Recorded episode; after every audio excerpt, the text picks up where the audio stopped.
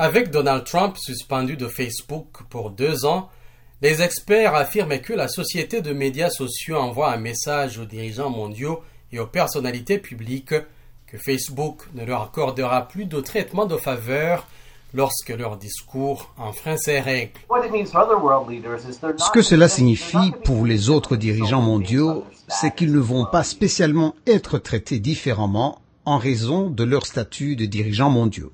À la suite de la suspension de M. Trump, Facebook a mis en place une nouvelle politique visant à sévir contre toute publication d'un dirigeant mondial susceptible de causer du tort ou de violer les normes de la communauté.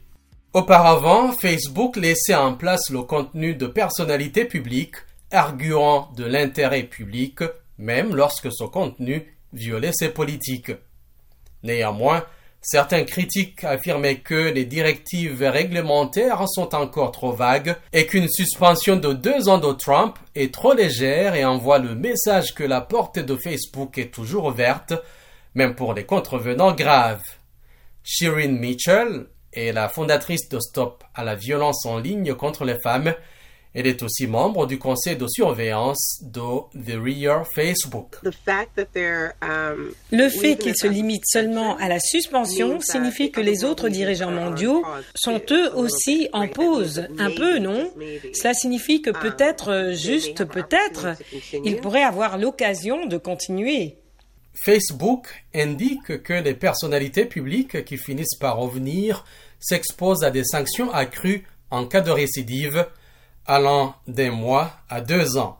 Seuls les cas jugés extrêmes entraîneront une suspension permanente. Nick Clegg est le vice-président en charge des affaires mondiales de Facebook.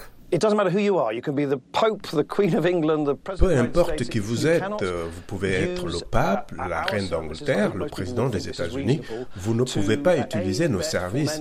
Et j'espère que la plupart des gens penseront que c'est raisonnable pour aider, encourager, fomenter ou faire l'éloge d'actes de violence.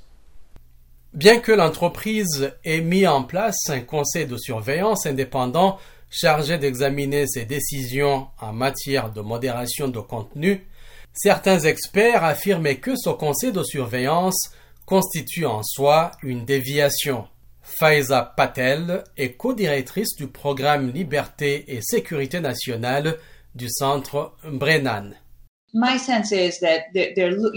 sentiment est qu'ils utilisent cela comme un moyen de détourner des questions plus sérieuses sur ce que font leurs algorithmes pour diffuser certains types d'informations.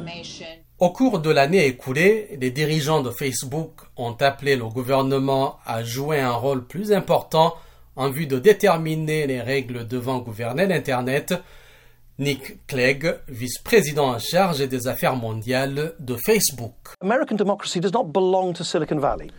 La démocratie américaine n'appartient pas à la Silicon Valley, elle appartient au peuple américain et les personnes qui devraient fixer les règles sur la façon dont la démocratie américaine se déroule, tracer ses limites, déterminer si un discours est ou n'est pas acceptable ne devrait pas être la prérogative des entreprises privées.